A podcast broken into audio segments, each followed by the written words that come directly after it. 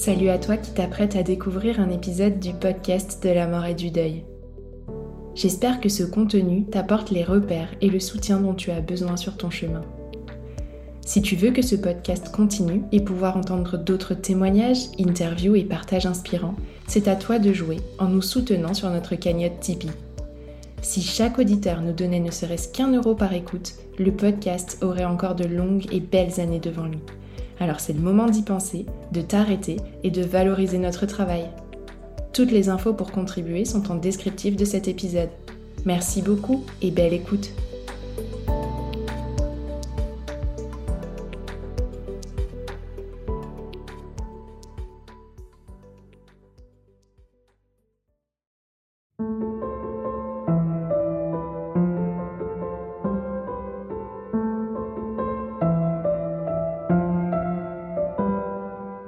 Bonjour à tous et bienvenue sur le podcast de la mort, le podcast qui explore la mort et le deuil sous toutes leurs coutures. Je suis Tiffany, accompagnante professionnelle du deuil et créatrice de ce podcast. Vous êtes de plus en plus nombreux à écouter ce podcast et je vous en remercie du fond du cœur. Avant de vous partager ce nouvel épisode, je vous rappelle que vous pouvez montrer votre soutien au podcast de la mort en laissant 5 étoiles et un commentaire sur Apple Podcast et Spotify. Vous contribuerez ainsi à le faire voyager auprès d'autres oreilles attentives.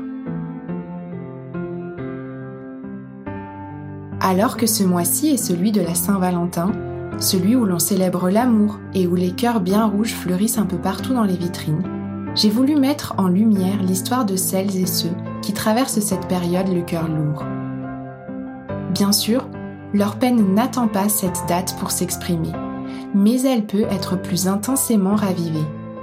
Alors, pour que les amoureux endeuillés ne soient pas totalement oubliés, au cours des prochaines semaines, vous entendrez les témoignages de personnes ayant perdu leur conjoint ou conjointe, leur femme ou leur mari, leur compagne ou leur compagnon bref, leur partenaire de vie. Je vous laisse donc découvrir ce qui, malgré la mort et le deuil, reste avant tout de grandes histoires d'amour.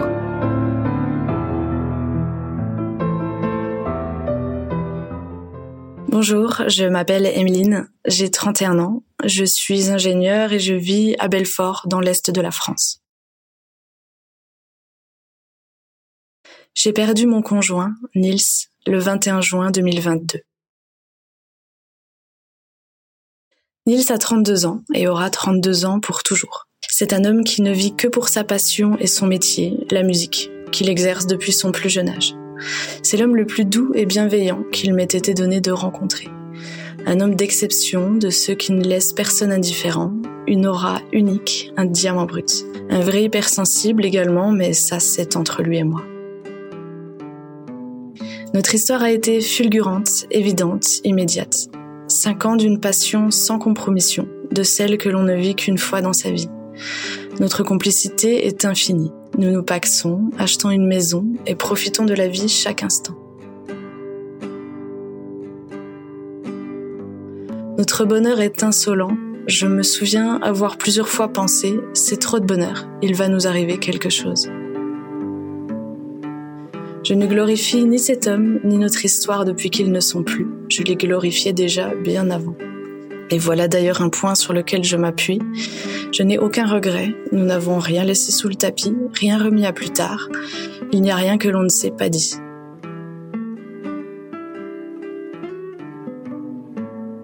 Dans un monde rempli d'adversité, il réussit l'exploit de l'extrême gentillesse en toutes circonstances. Niels m'a appris qu'il n'est rien de plus beau qu'aimer l'autre bien plus qu'on s'aime soi.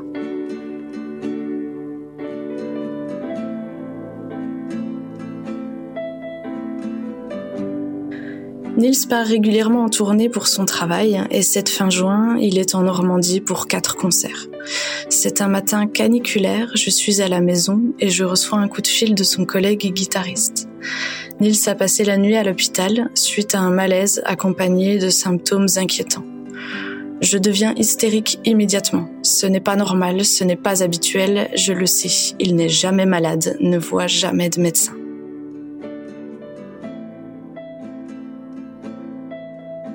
On me rassure, il est sorti de l'hôpital, il se repose. Mais son état ne s'améliorera pas. Je ne le saurai que bien plus tard, c'est une dissection aortique qui agit là, et les médecins passent à côté. Les symptômes sont trop variés, trop imprécis, personne n'y comprend rien. Le lendemain, au plus mal, il va donner son dernier concert. Ça, c'est tout lui, et ce sera sa dernière leçon. Même mourant, Nils honorait ses concerts. Le lendemain encore, comme prévu, il rentre à la maison. Je le retrouve comme jamais je ne l'ai vu, livide et épuisé. J'insiste lourdement, je voudrais le ramener à l'hôpital, je voudrais appeler les pompiers. Il refuse catégoriquement. Il est juste fatigué, il veut juste dormir. Et puis après tout, il en sort de l'hôpital. Je dois arrêter d'être aussi anxieuse, je sais que je suis hypochondriaque. Quelle ironie. Je le laisse donc dormir, me condamnant ainsi à une vie entière de culpabilité.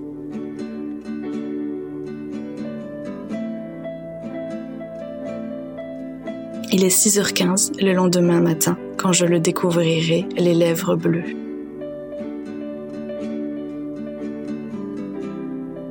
En attendant le SAMU, je fais un massage cardiaque, rempli d'espoir, certaine que tout ira bien. Ils mettront six minutes à arriver, on me l'a raconté. Six minutes pendant lesquelles mon cerveau a un peu fissuré, sûrement. Puis 40 minutes de réanimation, de chaos et d'électrochoc. Pas une seconde je ne perds espoir. Ils vont réussir, c'est sûr. Je me prépare pour partir avec lui à l'hôpital, et on commence à me faire doucement comprendre que ce n'est pas sûr qu'on aille à l'hôpital.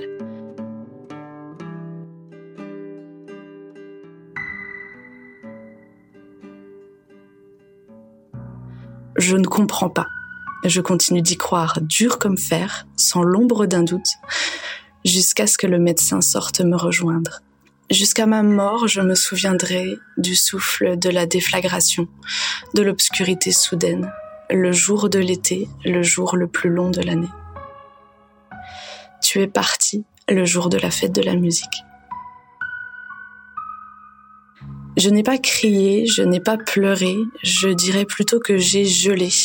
Je me souviens avoir violemment grelotté alors qu'il faisait une chaleur étouffante.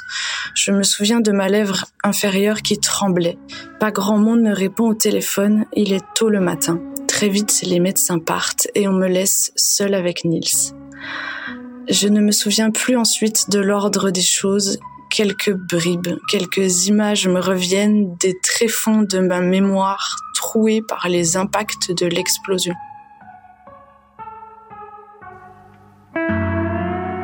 En déplaçant Nils, ils ont fait tomber des cadres dans nos escaliers. Ça m'obsède. Je dois remettre les cadres à leur place. Il n'y a que ça qui compte.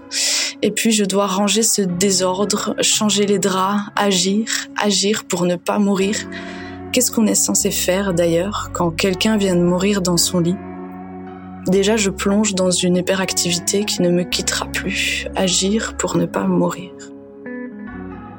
En un claquement de doigts, la vie de rêve que l'on avait construit s'est écroulée. En un claquement de doigts, je me retrouve à devoir choisir un cercueil et une tenue funéraire pour Nils. J'ai eu à cœur, pour tout ce qui s'en est suivi, de prendre mes décisions euh, en fonction de lui et jamais de moi, pour qu'il soit fier. Je pense que l'on vit son deuil non seulement en fonction de qui l'on est, mais aussi de qui l'on a perdu. Nils était l'optimisme incarné, il détestait les gens qui se plaignent et se complaisent. Et cette lumière m'a donné la force de me lever chaque jour, en répétant en boucle, si je reste à pleurer dans mon lit, il ne serait pas content, c'est sûr. Alors lorsque quelquefois l'on m'a demandé où je trouvais ma force, j'ai répété qu'il m'avait donné les armes pour lui survivre. Sa lumière ne s'est pas éteinte. Avant de sombrer dans ma propre tristesse, je suis avant tout terriblement désolée que sa vie s'arrête.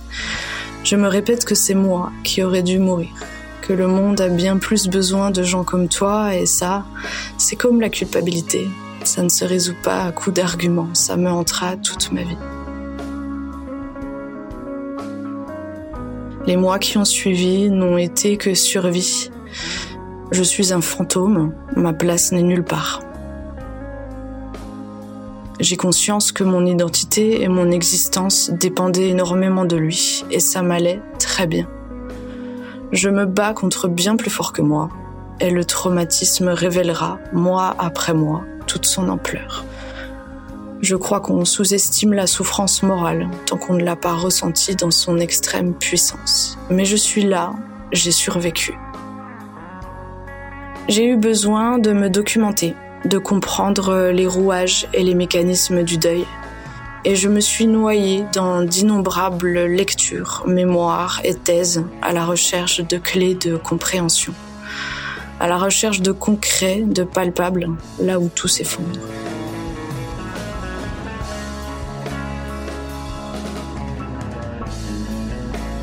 Rencontrer d'autres endeuillés m'a aussi sauvée, assurément. J'ai accepté toutes les mains tendues, toutes les petites choses qui ont constitué un puzzle de survie. Je traîne mes syndromes post-traumatiques chez une psychologue qui m'accompagnera encore longtemps, c'est sûr. Là où les gens sont terrifiés par le drame et disparaissent pour certains, à croire que le deuil est contagieux, j'ai besoin d'un espace-temps dédié à cette souffrance où elle n'est pas taboue. Je crois que nous ne sommes pas éduqués au deuil. On ne sait ni comment s'y prendre, ni comment réagir. Je comprends que la fuite apparaisse comme une solution. J'oscille en permanence entre le monde des vivants et le monde des survivants. J'encaisse les vagues, encore, encore et encore des vagues de douleur. Je passe du rire aux larmes en permanence, dans la même phrase, dans le même souffle.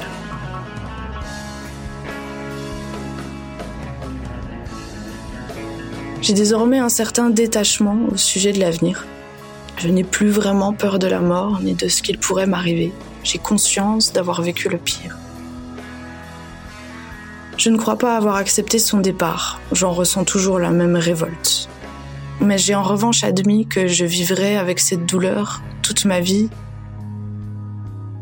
Je ne crois pas à la cicatrisation. Je pense que le deuil est quelque chose de chronique, quelque chose dont on ne guérit pas qu'on ne peut pas passer à autre chose. Tout comme avec les grands bonheurs d'une vie. Quand quelqu'un vit un grand bonheur, on ne lui demande pas le mois suivant si elle va moins bien et si elle est passée à autre chose.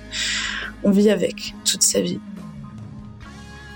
Et c'est aujourd'hui, six mois plus tard, que la souffrance est à son paroxysme, que le manque est abyssal maintenant que je n'ai plus ni sidération, ni mécanisme de protection, et surtout maintenant que tout le monde autour de moi a inexorablement continué sa vie quand la nôtre s'est arrêtée.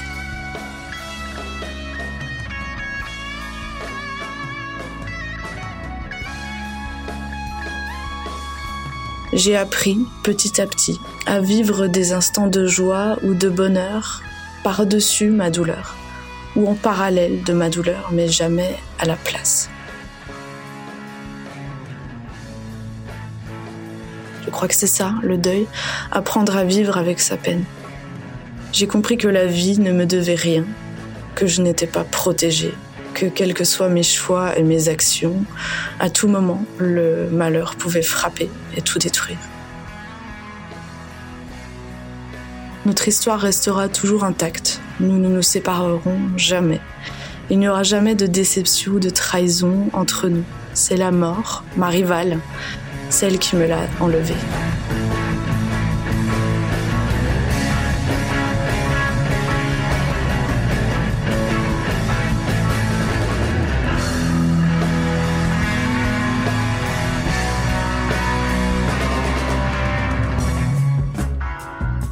Pour terminer, j'aimerais dire un dernier mot aux personnes qui, comme moi, trouvent dans les témoignages un moyen d'avancer parmi les décombres.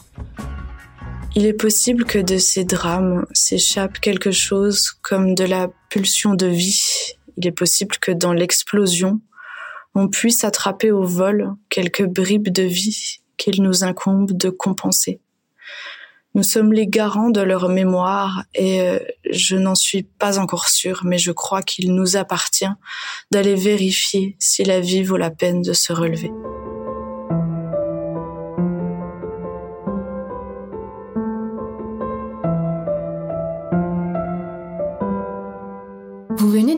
Un nouvel épisode du podcast de la mort.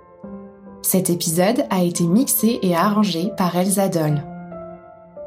J'espère que ce partage vous a plu et si tel est le cas, n'hésitez pas à me partager vos retours sur les réseaux sociaux, Instagram, Facebook, mais aussi TikTok de temps en temps. Vous pouvez aussi laisser 5 étoiles et un commentaire sur Apple Podcast et Spotify pour permettre au podcast de la mort d'être toujours plus visible. Enfin, n'hésitez pas à faire un don sur mon site www.lepodcastdelamortoutattaché.fr dans l'onglet Soutenir le podcast si vous voulez encourager la suite de cette aventure.